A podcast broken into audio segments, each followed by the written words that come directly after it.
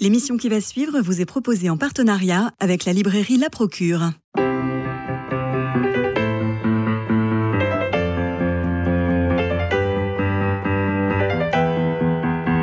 Culture Club, une émission de Radio Notre-Dame en codiffusion avec RCF. Christophe Maury. Journaliste, Sébastien Spitzer a écrit sur le fils de Karl Marx, sur les pompiers de Paris, sur l'incendie de Notre-Dame. Et là, quelle fut ma surprise de recevoir et de lire ce dictionnaire amoureux de Victor Hugo. Sébastien Spitzer, enfant, vous vous disiez je serais Victor Hugo ou rien? Ah, vous attaquez fort. Hein. non, j'ai jamais eu cette.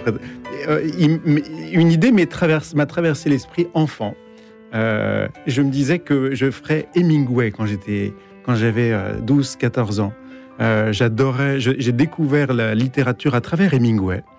Et je me suis dit, comme lui, je serai journaliste pour finir écrivain. D'où la barbe. si on veut. Alors, c'est bien Notre-Dame de Paris et l'incendie du 15 avril 2019 qui vous fait replonger dans l'œuvre du maître, dans Notre-Dame de Paris et prémonition hugolienne sur l'incendie, votre témoignage de 2019, prémonition politique aussi au sujet de l'actuel président de la République. On a l'impression que toutes ces prémonitions que vous avez, que vous avez notées dans votre dictionnaire amoureux de Victor Hugo, publié chez Plomb, Sébastien Spitzer, que vous avez vous suivez les pas de ce géant à travers le côté visionnaire qu'il avait. Et vous, vous, vous regardez et vous dites très humblement d'ailleurs, ben, c'était quand même assez prémonitoire cette histoire. Quasimodo qui assiste à l'incendie de Notre-Dame et vous, vous assistez aussi à l'incendie de, Notre-Dame. Et vous faites le parallèle, vous relisez Notre-Dame de Paris et là, vous, tombez dans, dans l'ugolatrie. Oh, L'ugophilie. Euh, euh, l'ugoisterie, oui, tout ce que tout, tout l'ugo que vous voudrez, parce que, enfin, dans l'ugo, on, trouve tout, de toute façon. Euh, oui, c'est comme ça que ça s'est passé. Cette bascule s'est opérée à ce moment-là. Euh, d'un panache de fumée qui s'élevait dans le ciel et qui annonçait le pire. Ma, ce panache m'a fait replonger, redécouvrir et, et, et, et, littéralement imploser face à, face à la grandeur de Victor Hugo. J'ai mesuré son génie à ce moment-là. Euh, je travaillais de la journée à, récolter le récit des pompiers qui ont sauvé Notre-Dame de Paris et le soir à redécouvrir Victor Hugo. Euh, donc j'étais pris en étau entre la réalité euh, et la fiction, entre le grotesque et le sublime, hein, mmh. formule hugolienne par excellence. Et, et quelque chose s'est produit dans mon esprit. J'ai, voilà, je l'ai pu lâcher. J'ai découvert son extrême densité, sa richesse phénoménale. Et Juste un petit détail. Euh, ensuite, je me, suis remis, je me suis mis à tout relire de Victor Hugo et lire ce que je n'avais pas lu. Je n'avais pas découvert L'homme qui rit. Mmh. Et je me suis rendu compte que j'avais un problème le jour où j'ai laissé mon livre de poche de L'homme qui rit dans un avion. J'allais faire une rencontre littéraire. Et, et la suite était impossible à vivre il a fallu, ma priorité absolue était de retrouver un autre exemplaire de l'homme. D'abord, j'ai appelé la, compagnie aérienne, il l'avait pas retrouvé. Et ma priorité était de retrouver un exemplaire de l'homme qui rit de Victor Hugo euh, pour pouvoir poursuivre cette, euh, cette émotion intense. La vie de Gwynplaine et le grand discours dans la Chambre des Lords euh, sur la misère, qui est l'un des plus beaux discours de Victor Hugo. Alors, deux choses. Le discours sur la misère de Victor Hugo, qui effectivement marque des générations d'étudiants et de lecteurs. Hein. J'enseigne à Sciences Po et, mes étudiants, quand on travaille sur le discours de la misère, euh, ça marche toujours, quoi. Ça ben résonne en permanence. Quand, quand Hugo écrit euh, Messieurs, vous avez créé des lois contre l'anarchie, euh, mais c'est l'anarchie qui ouvre les abîmes, créer des lois contre les abîmes pour lutter contre la misère, tout est dit, tout est là. et euh, Hugo, euh, vous avez utilisé le mot voyant. Hugo, euh, dans sa littérature, il y a un lexicographe qui a peut-être été de ceux qui ont hélas alimenté ChatGPT ou l'intelligence artificielle parce qu'il recensait tous les mots utilisés par Hugo. Hugo est l'auteur français qui a utilisé le plus de vocables dans tout ça. Et parmi les vocables les plus utilisés, il y a le mot voir. Oui. Voir. Très important chez lui. Myrna Écoutez, moi aussi, j'ai vu plusieurs entrées dans ce dictionnaire que j'ai trouvé absolument passionnantes. Alors, on connaît Victor Hugo, auteur, bien entendu. J'aimerais qu'on parle aussi de Victor Hugo, euh, l'homme, l'homme très engagé. Hein, l'inspiration, euh, un homme qui euh, a su changer d'ailleurs, changer d'avis dans sa vie. Euh, il était plutôt ultra au début et puis ensuite extrêmement engagé pour des tas de causes sociales d'ailleurs. très tôt dans, dans, sa vie, il a été, il a été connu très jeune, il a, il a connu la gloire avant, avant la trentaine.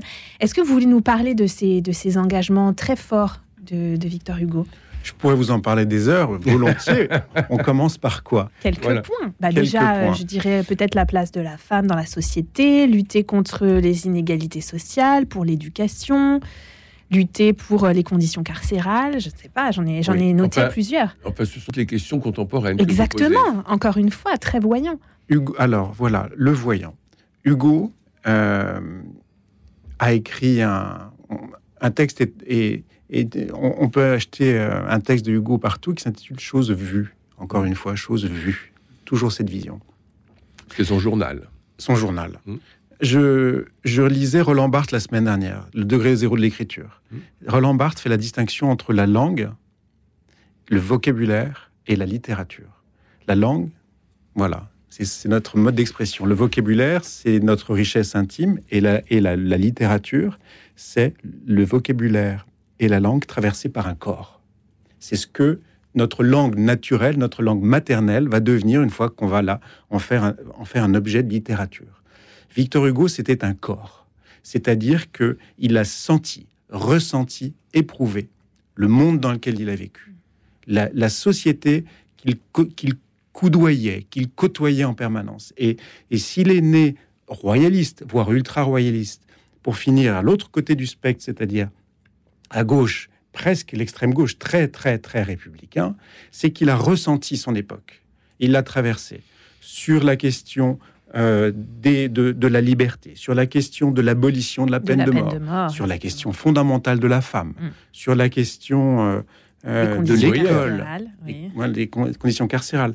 Tous, tous ces thèmes-là n'étaient pas des thèmes théoriques euh, l'objet d'un simple penseur. C'était des thèmes d'actualité qui ont fait son temps. Très pragmatique. Hein. D'ailleurs, excusez-moi, vous parlez du corps. Vous parlez du corps de, Victor Hugo, le corps. Alors, vous avez passé beaucoup de temps place des Vosges et vous racontez dans le dictionnaire cet écritoire, puisque Victor Hugo écrivait debout. Alors, quand on sait le nombre de feuillets qu'il a produits, on se dit que là, le corps a vraiment une place très importante. À la plume d'oie, qui crise, qui est un outil quand même assez désagréable à, manier, en tout cas euh, exigeant. Euh, donc ce corps de Victor Hugo quand même très discipliné et très engagé. Et il danse. Mm. Il danse quand il, euh, quand il, quand il écrit ses, alexandrins. Vous savez combien il y a d'alexandrins dans l'œuvre de Victor Hugo? Dites-nous. 153 837. Ce qui, à peu près, signifie six vers par jour. Mais quand on regarde les manuscrits de ce papier bleu, parce qu'il écrivait sur papier bleu, vous savez, pour ne pas, euh, euh, pour ne pas attaquer son, pour ne pas fatiguer ses yeux. Et quand vous voyez son écriture, il y a certaines tirades de théâtre ou certains, euh, je pense, dans la légende des siècles, il y a 40 vers d'un coup, 40 vers d'un premier jet. Bon, donc c'est pas six vers par jour, c'est un, bon, c'est un bourreau de travail, tout le monde le sait, mais 153 837 alexandrins, enfin vers, parce qu'il n'y a, pas que des alexandrins, mais vous avez une entrée sur l'alexandrin dans votre dictionnaire, Sébastien Spitzer dans votre dictionnaire amoureux de, Victor Hugo, et qui nous permet un peu aussi de danser comme lui. Oui, mais pour, pour euh, combiner vos deux questions, parce qu'en fait, on revient à la, même question du corps et de la danse finalement. Euh, c'est un le rythme. Donc la danse, le rythme, c'est un état d'esprit. Le rythme, c'est une mentalité. Euh, très sincèrement, l'alexandrin, c'est le mode de pensée intime de Victor Hugo. Mm. Euh, quand vous êtes habité par ce rythme-là, qui est le, rythme parfait, 1, 2, 3, 4, 5, 6, 7, 8, 9, 10, 11, 12, je vous, je vous parlerai bien tout en alexandrin. J'aimerais bien que l'émission ne se déroule qu'ainsi. Il faudrait que nous ayons le temps euh, d'en profiter, il faudrait que nous ayons le temps de ne dire que ça. On, peut parler alexandrin, on peut penser à alexandrin. Hugo, lui, était, était calé sur ce rythme. Allons-y, je vous prie, nous allons tous ensemble reprendre avec lui-même une histoire euh, démente. Et danser, et danser toujours ce corément. Pourquoi? Hugo avait, était une force de la nature. Son grand copain, c'est Alexandre Dumas. Hmm. Alexandre Dumas, lui, était physiquement extrêmement imposant. Victor Hugo l'était un peu moins, 1m70. Euh, à Hauteville House, dans sa maison d'exil, hein, sur son caillou qu'il a habité, sur ce caillou qu'il a habité pendant, à Guernesey, il y a un guide de la natation. il y a un guide de l'ébéniste. C'est un homme au travail. C'est un homme à l'œuvre. Mm. Et l'œuvre n'est pas qu'au bout de la plume. C'est un esprit incarné. C'est un esprit très incarné, mm, avec mm. un corps très présent, euh, utile et important pour ressentir. le jardinage. Oui, c'est ça, c'est ça. Il est en phase il est avec. Dans la terre. Hein. il est en phase. Et d'ailleurs, une des plus belles citations de Hugo, qui est toujours reprise et et quand je suis allé voir Les Misérables avec ma fille et qu'elle me donne un petit coup de coude, c'est parce qu'à la fin de générique, il y a cette phrase que je lui répète tout le temps mais, euh, Il n'y a pas de mauvais hommes, il n'y a pas de mauvaises graines, il n'y a que, des, mauvais cultivateurs. C'est ça. Mmh, et, et, quand je dis à, ma fille Violette Écoute, euh, c'est un peu. Euh, franchement, là, t'exagères, t'exagères. Et en tant que parent, bon, parfois j'exagère, j'exagère aussi. Elle dit eh, Papa, hein, il n'y a, a, pas de mauvaises graines, il n'y a pas de. Euh, alors, les deux frères de Victor Hugo, euh, Eugène et Abel, Eugène finira fou, interné, comme Adèle finalement, euh, que vous placez, dont vous placez la folie sur le compte de l'érotomanie. mais la folie, la folie pénètre toute la famille Hugo à un moment donné. C'est ça. Et c'est très impressionnant. Et il fallait être sacrément costaud pour, pour pour résister à, l'esprit qui se déchire, à la raison qui se, qui se réduit en miettes, parce qu'en plus Hugo était traversé par ses pensées. La folie, oui, euh, c'est une, c'est, euh, c'est une, une, épée de Damoclès, un nuage noir qui pèse sur la famille Hugo, de génération en génération. Son frère euh, devient fou et bascule littéralement dans la folie quand il lui apprend que, quand Victor Hugo lui apprend qu'il va se marier avec la femme, avec laquelle ils ont grandi tous les deux enfants. Euh, sa fille euh, bascule dans la folie, une folie progressive. Et Truffaut en a fait un très joli film, Adèle H. Adèle H, oui. Euh, bascule progressivement dans cette érotomanie, persuadée, oui, que le colonel Pinson est amoureux d'elle, hmm. et comme étant toutes les. Mais c'est de la mythomanie. C'est de la mytho... érotomanie, c'est de la mythomanie, la mythomanie de, de l'éros. c'est la, persuasion d'un amour qui n'existe pas, qu'on s'invente de toutes pièces hmm. et qui peut entraîner très très loin. Et, Hugo euh, et ses tables tournantes, pardon, mais il y a quelque chose avec son, avec son fils qui va être le médium, hein, l'animateur de ces tables tournantes. Euh, ces frappements qu'il entendait à Hauteville House le soir, qu'il réveillait, qu'il empêchait de dormir, hein, ces, ces, cognements des murs et des escaliers, c'est quelque chose. Et, ça existe. Parce qu'alors, je vais vous dire, vous remercier euh, Arnaud Laster et Daniel Casiglia, qui sont les grands gardiens du temple que j'aime et moi aussi. Et ils ont passé une nuit, ils ont réussi à passer une nuit à Guernesey.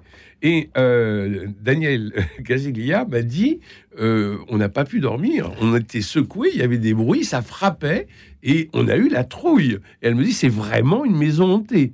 Et ils étaient, ils étaient tous les deux dans la chambre. Euh, ils ont passé une nuit épouvantable. Mais c'est pas les seuls, vous savez. je, mon ami Alain Decaux, le, le fils de Laurent Decaux, euh, euh, mon ami euh, Laurent Decaux, le, fils d'Alain Decaux, ancien ministre. Cette, magnifique biographie sur Victor Hugo. Oui, entre autres, mais il a mm. fait aussi celle-là qui était fantastique, a passé quelques nuits là-bas et a éprouvé les mêmes sentiments étranges. Au point qu'un guéridon s'est mis à valdinguer devant lui. Voilà. un guéridon s'est mis à valdinguer devant lui, alors qu'il n'est pas médium, pas parti. Et, et, vous citez très justement Victor Hugo qui dit ce n'est pas euh, ce n'est pas maléfice, c'est une nature nouvelle, c'est une nature que nous ne connaissons pas. C'est dans la nature, mais nous ne la connaissons pas. Terrain glissant. Mmh. Terrain glissant. Alors peut-être que, peut-être que justement cette, euh, cette, cette, folie, cet excès, en tout cas, euh, Victor Hugo, lui, a, réussi aussi à, à le vivre d'une façon très positive. Il y a une une entrée que j'ai trouvée vraiment très belle dans le dictionnaire, celle de la malle au manuscrit. Vous mmh. finissez cette entrée en disant La malle de Hugo est unique parce que Victor Hugo se prenait pour Victor Hugo.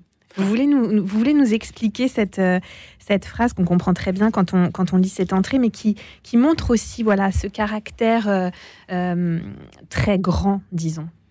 Le 2 décembre 1851, le prince président Louis-Napoléon Bonaparte fait un coup d'État. Il veut absolument rester président, demeurer président, garder le pouvoir. Il n'a pas le droit à un deuxième mandat. Il fait un coup d'État. Euh, la Constitution est abolie, l'Assemblée est dissoute.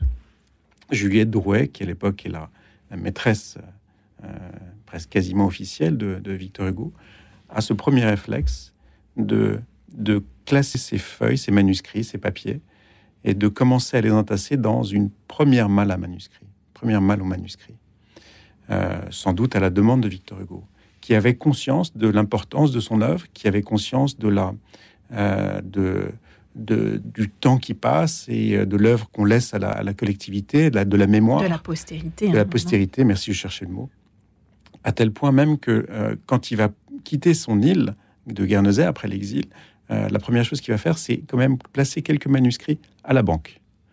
Pour les protéger, hein. ça c'est très intéressant. Il avait conscience que, euh, du poids et de la force de la littérature. La littérature peut changer le monde. Hmm. Elle l'a prouvé plus d'une fois, abolition de la peine de mort.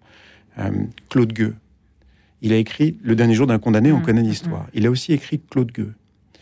Claude Gueux, c'est le récit d'une histoire inspirée d'un fait divers, c'est le fait qui est qui s'est produit avec Claude Gueux, prisonnier. Euh, et Claude Gueux a, été condamné à mort parce qu'il a euh, été euh, privé de son co-détenu par le directeur de la prison. Il en a voulu à ce directeur, il s'en est pris à lui, il l'a il a attaqué à coups de ciseaux et son co-détenu s'appelait Albin. Albin, Claude Gueux l'aimait beaucoup parce qu'il avait partagé avec lui son pain. Hmm. Claude Gueux l'aimait beaucoup parce qu'il avait partagé son temps avec lui. Claude Gueux l'aimait beaucoup parce qu'il avait partagé son amour. Victor Hugo a écrit là, en, quelques lignes, très subrepticement, un des premiers romans sur la question de l'homosexualité. Hmm. En prenant ce fait-là, en le traduisant aussi, en le rendant audible à l'époque. 19e siècle, 1830, hmm. c'est tôt. Hmm, L'histoire d'Albin. Albin a existé. Dans le livre, Albin est présenté comme un jeune homme d'une vingtaine d'années. Claude Gueux, 40 ans. Albin, un an plus tard, un an après que Claude Gueux, dans la vraie vie, a été exécuté, Albin passe à son tour devant le tribunal. Albin a 40 ans, c'est un molosse, c'est un Hercule, patibulaire, désagréable. Albin vient de tuer son codétenu qui se refusait à lui. Victor Hugo a eu la subtilité de présenter les hmm. choses, de les rendre, de les rendre euh, euh, euh, Entendable, lisible. Audible, mais pour le public de l'époque. Bien sûr. Hein, remettons-nous dans le mm. contexte de l'époque. Il a adapté. Il, s'adapte, il, il, voit les choses, il sent les choses et il peut les faire changer, comme pour l'abolition de la peine de mort. Mm. Alors, une entrée qui est fondamentale, c'est Dieu. Ah oui. oui. Ben oui, parce que c'est un sujet permanent pour Victor mm. Hugo. On a lu Dieu, on a lu la fin de Satan, euh, on a toute cette question euh, où il met en vert le gibet, c'est-à-dire la crucifixion Christ, et on a cette interrogation permanente de Dieu. Quand dans les contemplations, il marche, il dit euh, Je lisais le livre, la Bible, non, la terre. Et, il marche en regardant en regardant le chemin. Et Dieu, dans votre, vous en faites parfaitement la, synthèse Sébastien Spitzer dans votre dictionnaire amoureux euh, de, Victor Hugo. Mais Dieu, chez Victor Hugo, il a une mère qui est quand même très voltairienne. Il a, euh, on n'est pas bigot chez les Hugo. D'ailleurs, dans son testament, vous le rappelez, il demande une prière de tous, mais il ne veut pas entrer dans les églises. Donc Dieu, c'est quelque chose de fondamental pour lui. Mais quel est-il ce Dieu? Ah, Eh ben, c'est Dieu. c'est Dieu. Oui. Euh, mais c'est n'est pas seulement le Dieu des hommes, c'est Dieu. Oui. C'est pas la, seulement la traduction de, de la pensée de quelques-uns, c'est Dieu. Mm. Euh, il est omniprésent. Pour en revenir à ce, ce dont on parlait tout à l'heure, euh, sur l'abolition de la peine de mort, à chaque fois qu'il voyait un, un, homme qui était condamné à mort, il disait il, ça va être il va y avoir la vengeance du crucifié, la vengeance du crucifié. C'est mm. ça. Hein la peine de mort est, dans mm-hmm. toutes les églises affichées. N'oublions pas, mm-hmm. n'oublions pas ce moment-là. Il avait, Victor Hugo, il avait une, certaine défiance de l'Église. Envers, il était assez défiant envers l'Église. Très anticlérical, mais comme vous le, le, soulignez dans votre dictionnaire amoureux, euh, infiniment croyant infiniment croyant. Et puis Les Misérables commence par ce portrait extraordinaire de l'évêque de Digne. Mais oui, mais oui qui, est, qui, est un des plus beaux portraits de, d'un religieux qui soit. Et puis, quand on regarde les mots, mm. euh, il y a l'évêque de Digne, bien sûr, Monseigneur Bienvenu, qui a existé. Hein. Il existait bel et bien, cet homme. D'ailleurs, à Digne, il y a une plaque pour le commémorer, pour le rappeler. Euh, mais il y, a, aussi Jean Valjean. Mm. Et, mettez les, les, lettres de Jean Valjean à l'envers. C'est évangile. C'est le mot évangile. Et Jean Valjean, c'est l'homme qui porte sa croix, euh, qui s'engage sur un chemin qui va être celui de la rédemption et qui va faire le bien autour de lui. Grâce mm. à mon Seigneur bienvenu, et à, son seul mensonge. C'était son premier mensonge, hein, dit Victor Hugo, euh, quand euh, euh, Jean Valjean arrive encadré par deux gendarmes et avec les, chandeliers qu'il a volés. Et Monseigneur Bienvenu dit Mais non, je lui ai donné ces chandeliers. C'était son premier, son seul mensonge. Mais c'est ça qui va faire la rédemption eh eh de, Jean Valjean. On en a tous la chair de poule rien qu'à rien qu'à l'évoquer. Tellement, hein. tellement ce, ce livre, Les Misérables, qui pour moi est le chef-d'œuvre français, du, roman français, c'est le numéro un. Euh, tellement ça nous touche tous. Et ça, c'est la générosité de Victor Hugo, c'est-à-dire d'être d'abord compréhensible par tous, lu par tous, et quelle que soit la position sociale que l'on a, euh, on est touché au cœur. D'où un million, un million de personnes le jour de son enterrement. C'est peut-être ça, le, génie de Hugo. C'est sa générosité.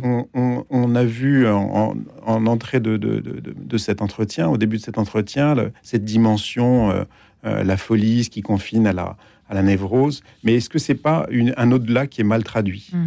euh, On a vu ses engagements sur la peine de mort. L'évangile, tu ne tueras point. Mm. Il est, c'est omniprésent. Et puis là, maintenant, on évoque la question de Dieu. Euh, je, suis persuadé que le, vrai génie, le grand génie de Hugo, c'est d'avoir traduit l'idée de Dieu dans toute son œuvre pour la rendre, pour en, donner une autre vision. Mm. Un amour pour l'être humain, en fait, très simplement, finalement. Pardon? Un amour pour l'être humain. Oui, c'est ça. C'est un humaniste euh, avec un H majuscule. Enfin, c'est. Oui, plus que l'humanisme, parce que l'humanisme a ses, limites, et, Hugo dépasse Voltaire. Euh, si on peut parler d'humanisme pour Voltaire, en tout cas de lumière. Euh, mais il y a une, euh, il y a une traduction de l'au-delà qui est formidable. Et, j'invite ceux qui ne l'ont pas encore lu à découvrir un essai qu'il a écrit sur le tard qui s'intitule William Shakespeare, mmh. dans lequel il évoque tous les génies de la mmh. littérature, qui est sidérant. pour moi, c'est un des plus beaux essais, un des plus beaux crit, un des plus belles crit, un des plus beaux essais sur la littérature qui soit. William Shakespeare, quand il arrive à, à, à, euh, pardon, à Jersey, son fils lui dit qu'il va traduire tout Shakespeare, et donc Hugo est bercé par cette langue en temps, en temps, en temps, et quelque chose monte en lui, c'est le besoin d'écrire sur, sur le génie, parce que cet essai, William Shakespeare, c'est un essai sur le génie. Il revient sur Rabelais, il revient sur Cervantes, il revient sur Saint Paul, il insiste beaucoup sur Saint Paul, sur Isaïe, euh, et il va, il va essayer de traduire, de, de cerner euh, la, spécificité et, l'universalité de tous ces, de tous ces, de tous ces hommes qui ont fait notre, qui font notre humanité, hein, notre substrat culturel mmh. commun, qui font notre grandeur parfois. Alors, vous avez euh, euh, pris, parce que c'est un monument, Hugo, donc il faut, faut, bien prendre un angle, et on sent que le côté politique, le côté social, le côté même historien vous a tout à fait passionné euh, dans l'œuvre de Victor Hugo. Alors j'étais étonné de voir qu'il n'y avait pas d'entrée, par exemple, pour euh, Juliette Drouet ou Sophie Trébuchet ou Adèle Fouché. Euh, on voit Juliette Drouet qui passe dans l'article sur Sainte-Beuve et qui m'a fait beaucoup rire parce que votre article est délicieux. bon, elle est omniprésente, mais est-ce qu'il fallait pas une entrée pof direct sur sur elle? Parce que c'est quand même c'est quand même le je dirais, le, la fleur permanente de notre ami Hugo. Mais elle est omniprésente dans ce dictionnaire. Oui, mais, de façon transversale. Ah, mais c'est la force d'un dictionnaire amoureux. C'est-à-dire que mm. je ne suis pas tenu d'avoir des entrées, qui, des articles, des entrées qui soient systématiques, rigoureusement, euh, qui, qui, balayent tout le champ de, Victor Hugo. Par contre, euh, mais, mais pas de travers, mes regards en coin. Mm. Oui, oui. Euh, mais, mais façon. C'est ce qui en fait le charme d'ailleurs. Dans Lettres, par exemple, c'est Juliette Drouet. Elle lui écrivait 5 à 6 fois par jour la correspondance entre elle et lui est, phénoménale. Il y a eu, on a 20 000 lettres aujourd'hui. Euh, elle lui écrivait alors qu'il était derrière elle en train de dormir dans le lit. Oui. Donc il y, a, il y a mille choses qui sont, qui sont racontées sur cette... L'entrée du passeport aussi. Et le passeport. Victor Hugo raconte qu'il lui doit sa vie. Oui, oui, oui. La mal au manuscrit, c'est grâce à elle. Hein. Aussi, oui. Bien sûr. Mm -hmm. Les droits est essentiel. Essentiel. Mais j'ai un fait pour Léonie. Ah, la pauvre. Oh, ah, la pauvre. Bah, il l'a ah. laissé quand même en prison tranquillement avant qu'elle aille au couvent. après, ah, mais avant, quelle vie elle a eue Oui, oui. oui, vie. Léonie Donnet, 19 ans, elle, elle, elle, elle s'engage euh, contre vents et marées, contre la vie du capitaine à bord d'un navire, alors qu'elle n'a pas le droit d'être à mm, bord mm, d'un mm, bateau de la marine nationale, parce que c'est une femme, mais on disait à l'époque que les femmes portaient malheur. Elle se déguise en matelot, elle se rase les cheveux, elle, elle va jusqu'au Spitzberg. Pourquoi? Parce qu'ils vont chercher les origines du déluge, le diluvium. Bernardin de Saint-Pierre avait ses idées sur les glaces qui font basculer les pôles et qui provoquent le déluge, idée fascinante. Et elle est allée avec ses explorateurs, Guémard en tête, voir les, traces d'un éventuel déluge, enfin d'éventuelles traces du déluge. Tout ça se retrouve dans le dictionnaire amoureux de Victor Hugo, de Sébastien Spitzer. Merci pour votre présence, Sébastien. C'est actuellement chez Plomb. Merci, Myrna Lou pour votre, euh, la qualité toujours de votre lecture. Euh, vous êtes parfaite. Merci à Jean-Paul Lérine, François Dieudonné, Louis-Marie Picard et Camille Meyer pour la réussite de cette émission. Vous savez qu'en téléchargeant l'application Radio Notre-Dame, vous pourrez nous écouter partout et tout le temps. Alors c'est tout à fait délicieux.